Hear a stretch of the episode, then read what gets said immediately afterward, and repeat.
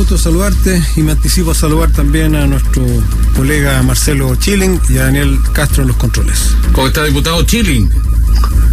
Hola Marco, bien, gracias. Buenas tardes. Buenas tardes a usted, a don Daniel, a don Luis Pardo, a Radios Libre y Nexos, a través de ella también a toda su distinguida y leal audiencia.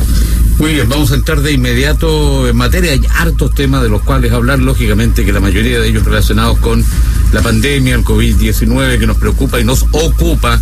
Eh, y por cierto, este programa también vamos a tener la oportunidad de hablar de aquello, como por ejemplo de lo que hemos eh, visto y observado eh, en declaraciones bastante ácidas de nuestro querido amigo Marcelo Chilin con respecto a la falta de generosidad de la cartera fiscal. Esta crítica que hizo la Cámara, lo escuchamos en una cuña, al diputado Marcelo Chilin, en donde eh, le espetaba al presidente Piñera una fúnebre figura relativa a la compra de ataúdes, incluso eh, diputado Chilin. Sí, Marco, uno no quisiera tener que usar esas expresiones, pero no sé de qué otra manera conmover a la autoridad, porque mire, todo el mundo coincide que estamos en lo peor del ascenso a lo peor de la pandemia. De hecho, acá en la región metropolitana donde me encuentro, ha llegado a tal gravedad que se ha extendido prácticamente la cuarentena a toda la región, con algunas excepciones de comunas rurales. Anoche hemos sido testigos del traslado de pacientes desde establecimientos de salud de la región metropolitana a regiones porque ya no está dando abasto el sistema metropolitano y las medidas hay que adoptarlas ahora, tanto de restricciones como de capacidad de reacción eh, hospitalaria. Y cuando usted adopta las restricciones diciéndole a la gente no vaya a trabajar, no vaya a estudiar, no vaya a vender, no vaya a hacer vida social, tiene que reponerle los ingresos que significa dejarlo encerrado en la casa. Eso era el proyecto eh, del ingreso familiar de emergencia para el cual el presidente anunció pomposamente que había dos mil millones de dólares y mandan un proyecto por 802 que gracias a la resistencia de la oposición subió después a 830 con lo que se va a beneficiar a todas las familias que están dentro del 60% de los hogares más pobres del país. Antes se llegaba al 60% pero con cifras inferiores y todo esto sin... Eh, modificar una APC los esfuerzos del gobierno por mantener el rigor fiscal y, mantener la prudencia en el gasto. Era dentro del marco que anunció el presidente. Después, como además les dejamos en evidencia que eran reasignaciones presupuestarias y no plata fresca que siguiera presionando la casa, caja eh, fiscal, dijeron que eh, bueno, había que guardar para el futuro. Y ahí es donde yo hago la pregunta, pues, ¿para qué futuro? Si la gente con lo que se le está otorgando para que pueda hacer la cuarentena no lo va a poder hacer, porque igual va a haber que con 65 mil pesos del primer mes, 55 el segundo, 45 el tercero, bueno, va a salir a buscar el modo de fortalecer esa finanza para poder eh, pagar las cuentas que siguen llegando y para poder alimentar al, al grupo familiar. Entonces esto no es por fregar, no se está pidiendo nada imprudente. Ahora están usando el futuro como refugio para ahorrar, no, pues qué futuro, hoy día la, la, la OMS nos dice que esto además llegó para quedarse, que no se va a ir. En esas circunstancias, bueno, el esfuerzo hay que hacerlo ahora. Si se quiere frenar la cosa, tiene que ser ahora. Es como cuando usted ve que se le aproxima mucho el auto de delante y mete el pie en el freno hasta el fondo, bueno, esto es igual. Aquí hay que meter el pie hasta el fondo y frenar el contacto físico que es que produce la propagación de la pandemia. ¿Eso tiene consecuencias? Tiene consecuencias. ¿Que hay que pagarla? Hay que pagarla. Mire, yo no digo que nos endeudemos, hay que tratar de endeudarse al último, pero que Chile tiene capacidad de endeudamiento en 48 horas el Fondo Monetario Internacional le contestó al Banco Central de Chile que ahí tiene sus 26 mil millones de dólares que me está pidiendo. Por favor, el Banco Central de Chile no es el Banco de Marte, está fortalecido por lo que es Chile, por lo que ha sido su rigor, su disciplina, sus ahorros. Y esto vale también eh, para el gobierno. Pero bueno, si no se quiere recurrir al endeudamiento, con las franquicias tributarias que significan al erario nacional el regalo más de 9 mil millones de dólares en impuestos, que en su momento se justificaron porque era para eh, estimular el desarrollo de sectores de, de, la economía, de diversas industrias. Pero hoy día se justifican las franquicias tributarias a la agroindustria exportadora que ya está consolidada, se, justifican las franquicias tributarias a la minería que está archi consolidada se justifican las franquicias tributarias a la industria de la celulosa, que está más que archiconsolidada, o a la de la pesca, que está también muy consolidada. Por supuesto que no se justifican, hay que terminarla. Ahí tienen 9 mil millones de dólares disponibles. Entonces esto de que no hay recursos y que se va a volver loca la economía, no, depende de la visión ideológica con que se le mire en realidad, no con la dirección, con la visión pragmática que se requiere Nos imaginamos que hay una réplica del diputado eh, Luis Pardo, más aún cuando el presidente hoy día recibiendo también una compra de ventiladores que venían llegando desde China, pidió unidad, ¿ah? respaldó a Mañalich. Eh, además, eh, indicó que es necesario contar hoy con la grandeza de todos los sectores. Sí, yo creo que es bien importante explicar lo que está pasando, porque es re fácil decir, mire, eh, todo está mal, todo es poco, necesitamos mucho más, falta generosidad, son tacaños. Eh, en la propia, en, el propio discurso, en la propia relato que acaba de hacer eh, Marcelo, están los elementos para responder esto. La OMS, que es la Organización Mundial de la Salud, y los expertos nos están diciendo que esto llegó para quedarse, que esto puede durar dos años. ¿Por qué puede durar dos años? Porque si nosotros hoy día, por ejemplo, hiciéramos una cuarentena general total en todo el país, tendríamos que mantener esa cuarentena por muchos meses, porque la contrapartida de eso es que todos tenemos que contagiarnos. El punto es que no nos contagiemos al mismo tiempo para que no falten respiradores mecánicos y para que los servicios de salud puedan atender a quienes se contagien, aquellos, aquellos que, habiéndose contagiado, hacen un cuadro crítico, que felizmente no son todos, sino que son una proporción de los contagiados. Entonces, cuando Marcelo dice que, que, hay que tirar toda la carne a la parrilla ahora, es justamente todo lo contrario. Hoy día hay que dar las ayudas que son necesarias y, dar muchas más. Esta línea de 23 mil millones de dólares que le acaban de aprobar al Estado de Chile para la pandemia, eh, justamente da cuenta que el gobierno está pensando en que se va a necesitar poner mucha más plata, pero por mucho tiempo. Cuando ya logremos cierto grado de normalidad sanitaria, va a haber que tener planes de empleo. Vamos a tener más de un millón de cesantes. Estamos hablando de la peor crisis económica de los últimos tiempos. Entonces, no es llegar y poner ahora toda la plata, por muy doloroso y, complicado que sea, todos quisiéramos eh, que fuesen eh, mucho más fuertes las ayudas, porque hay que pensar que las ayudas tienen que durar en el tiempo. Tendrá que venir un paquete de reactivación, después tendrán que venir planes de empleo para aquellos que no tienen trabajo, tendrán que venir nuevos eh, recursos frescos para eh, incentivar y reactivar la economía y todo eso hay que proyectarlo lo menos en dos años por delante. Un dato nomás, Marco Antonio, para que entendamos también que esto de, de ciertas normas generales, que no es cierto que el país siga ateniéndose a la misma norma fiscal. Hoy día claramente estamos sobrepasando la norma fiscal y claramente estamos sobrepasando los niveles de endeudamiento. Cuando los países ingresan en esta etapa, y Chile está entrando en una etapa en que viene sobrepasando esos parámetros macroeconómicos, cambia la clasificación de riesgo. Y si a Chile le cambian la clasificación de riesgo, el Estado va a tener que destinar solo para pagar intereses de la deuda externa dos mil millones de dólares adicionales de los 2.500 que ya estamos pagando. O sea, lo que sacamos por un lado se nos va por el otro. Entonces, por eso que el manejo tiene que ser responsable y por eso que más que decir lo que todos quieren escuchar, que hay más plata, que sé yo, tenemos que decir la verdad y tenemos que explicar que al igual que un que un eh, padre de familia ordenado, responsable, dosifica sus platas cuando está, sobre todo si está cesante, ¿no es cierto?, está pasando por un mal momento para poder administrarlas de la mejor forma mientras encuentra trabajo, bueno, acá el Estado está haciendo lo mismo.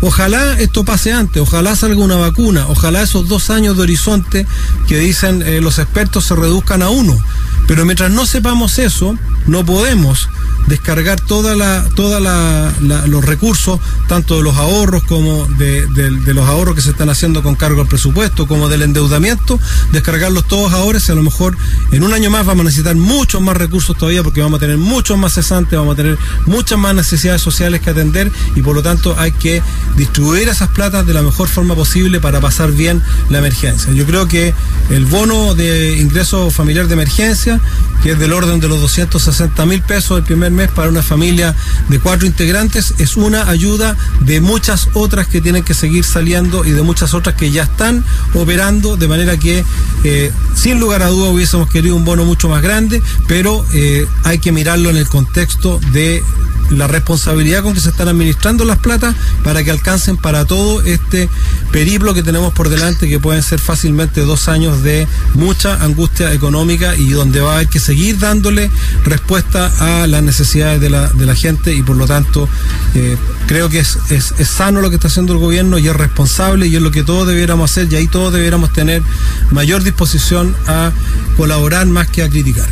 A propósito, eh, el diputado Chile, el diputado Pardo, de la zozobra económica y de las medidas paliativas, precisamente el senador Chaguán le ha pegado varias críticas y raspacachos a los bancos, especialmente por lo que él ha dicho, falta de agilidad o voluntad en la entrega de créditos que se habían anunciado también como parte de la ayuda de estas instituciones financieras. Eh, ¿Está de acuerdo con los dichos del senador Chaguán?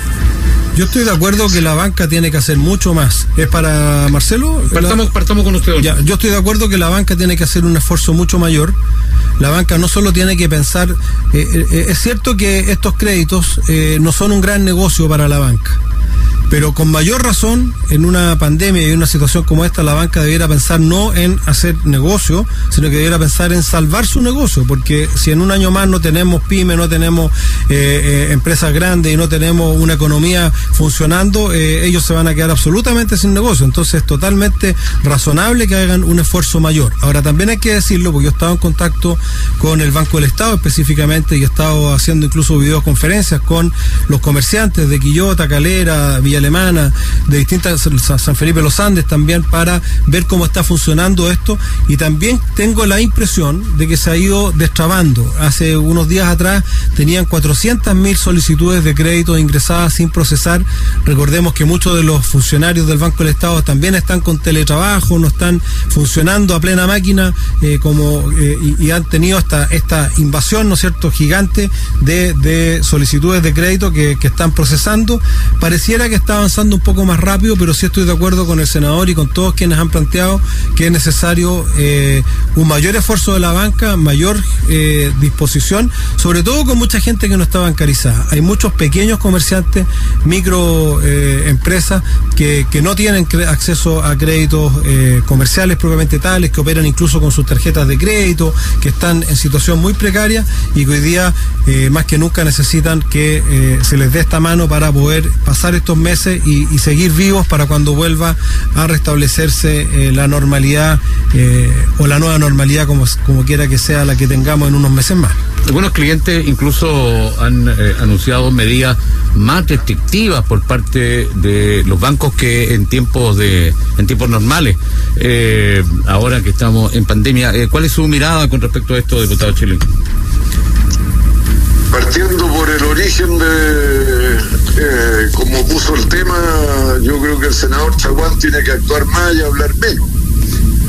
Eh, en vez de andar proponiendo proyectos para meter peso a los que participen en concentraciones y manifestaciones que terminen en desmanes sin que hayan participado en ello, que es un proyecto que presentó en el Senado, mejor que presente un proyecto para establecer la obligatoriedad de los bancos de darle curso a estos créditos, que quiero decirle que son eh, garantizado. Si a una empresa le llegara a ir mal, el que le va a pagar el crédito al banco va a ser el Estado. Así que no, no corre ningún riesgo, no necesita reasegurarse con el solicitante. No necesita hacer amarrete con el solicitante y le puede dar hasta el tope de lo que establece la ley, que son hasta tres meses de venta anteriores al inicio de la de la catástrofe. Y bueno, los bancos son unos sempiternos mal agradecidos con Chile. Chile los salvó cuando quebraron en la época de Pinochet. Se generó la llamada deuda subordinado con plata de todos los chilenos. Claro, la tuvieron que devolver, pero como a cuotas mensuales y sin, sin reajustes de los intereses como cobran ellos. Entonces, mire, hablar de los bancos, hablar de un segmento de la sociedad que se han ido convirtiendo cada vez más en un problema que en una solución. Pero bueno, el mundo va a empezar a cambiar después de todas estas cosas. La gente va a aceptar cada vez menos el que se profite, el que se aprovechen de circunstancias que son acuciantes para la gente. Mire esto de la, de la pandemia y el encierro a que conduce como única vacuna la gente piensa, bueno, tienes que tener plata para comer, plata para pagar aquí, para pagar allá, pero alguien se pone en la situación de esa persona que está todo el día, para decirlo bien en chileno, tomando caldo de cabeza, preguntándose cómo voy a pagar las cuentas, con qué voy a comprar comida mañana, y piensa el día y noche y le da vuelta día y noche, y la angustia y la desesperación y la desequilibrio emocional que le produce. Nosotros tenemos que facilitarles la vida, si esto cuesta un peso más, que por lo demás nosotros no pedíamos que rompieran el chanchito y hicieran triza la caja pedíamos que dentro de los dos mil millones que prometió, prometió Piñera, el presidente de Chile, se pusieran 120, 130 millones de dólares más. Pero bueno, aquí no se quiere escuchar por algo ha ocurrido lo que ha ocurrido, que prácticamente se está perdiendo el control de la pandemia, ah, porque pusieron al mismo nivel el problema de lograr el objetivo de salvaguardar la salud y la vida con el de salvar la economía. No, señor.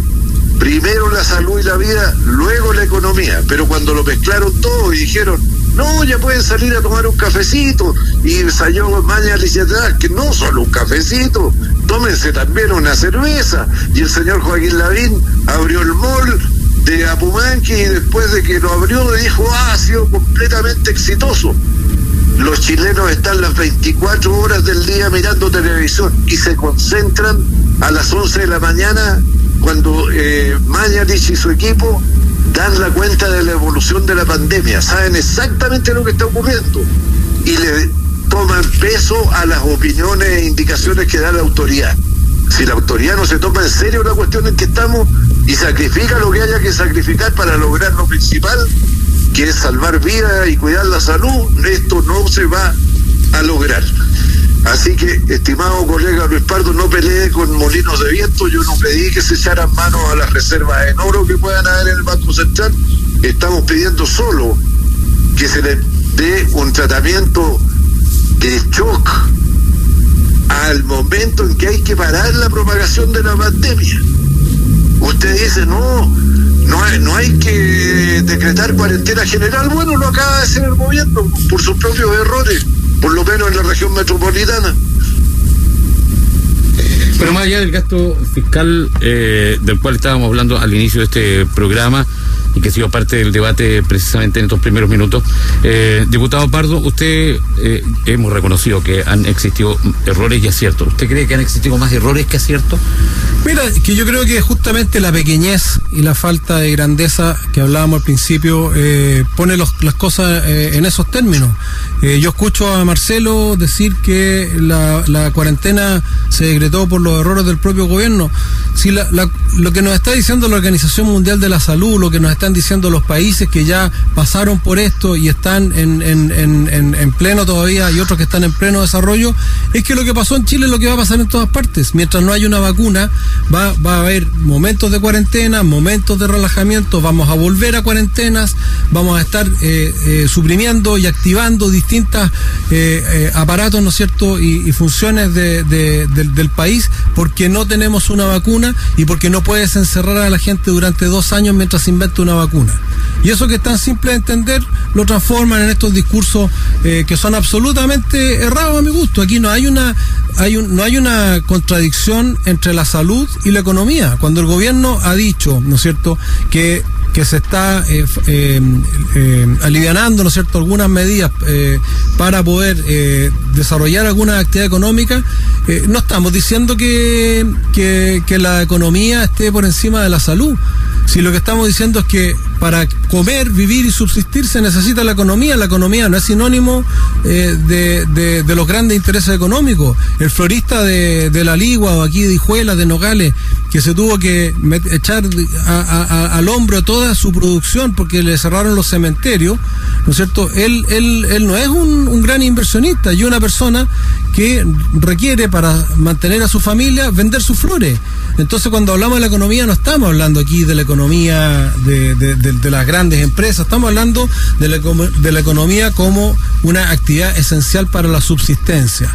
Y cuando estamos hablando de que si es necesario decretar una cuarentena, se decreta, como ocurrió ahora en Santiago, es porque efectivamente prima la salud sobre la economía cuando hay que tomar una medida drástica, pero no significa, ¿no es cierto?, que eh, vamos a, tener que encerrarnos durante dos años porque eh, eh, tenemos que cuidar la salud y nos vamos a morir de hambre. Entonces, yo creo que lo que, con todos los errores que ha cometido efectivamente el gobierno y nadie está libre de cometer errores frente a una pandemia y frente a una experiencia absolutamente inédita, absolutamente compleja y gigante respecto de lo que ha ocurrido en los últimos 100 años. No había una experiencia como esta en el mundo. Eh, se han equivocado los gobiernos de los más distintos signos. Por supuesto que se ha equivocado y se va a seguir equivocando. Pero frente a esos errores, que han sido mínimos si uno mira el, desarrollo, hoy día siguen llegando los ventiladores, ¿no es cierto? Seguimos teniendo una capacidad que países tan desarrollados como Italia, España y Estados Unidos no tuvieron, porque el gobierno se preocupó desde el primer día, se ordenó un plan de contingencia, se compraron los reactivos para hacer los exámenes y tener la, mayor capacidad de testeo que hay en Latinoamérica, la tiene Chile en este minuto y sigue creciendo para tener los, los ventiladores y distribuirlos y tener la capacidad de atender cuando lleguemos al pic. Entonces, bien los errores, reconozcamos los errores, pidamos disculpas si es necesario por los errores, pero por favor, seamos un mínimo de, tengamos un mínimo de conciencia de que estamos jugando con la vida y con el futuro del país y por lo tanto las críticas yo quisiera que fueran un poquito más rigurosas y mejor fundadas. Dos minutos para una contra, contra, contra respuesta del diputado Marcelo Chilin antes de ir a comerciales y terminar esta primera parte del Silvio Vireto, diputado. No, yo creo que el eh, diputado Pardo de nuevo hierra, porque en general la oposición ha respaldado el accionar del ministro Mañanis como el principal responsable de la construcción sanitaria del eh, momento crítico que estamos atravesando. Eh, apoyarlo no significa caer en los mismos errores que él cae y tomar eso como un afán divisionista y de aprovechamiento político. Aquí lo más probable es que nadie pueda aprovechar nada porque la catástrofe va a ser tal que van a salir todos igualmente premiados o castigados. Así que yo, yo creo que ese es un razonamiento que está dentro del marco de lo que era la política antes de y no eh, post eh, eh, crisis desatada por la pandemia. Propósito del comportamiento de otros países vecinos, 27 días duró el, el ministro de Salud en Brasil. De nuevo hoy día eh, renunció un, un segundo, eh, o fue apartado de su cargo un segundo ministro de Salud. Vamos a hacer un alto y estamos de vuelta con nuestro programa de hoy, viernes de Sin Libreto.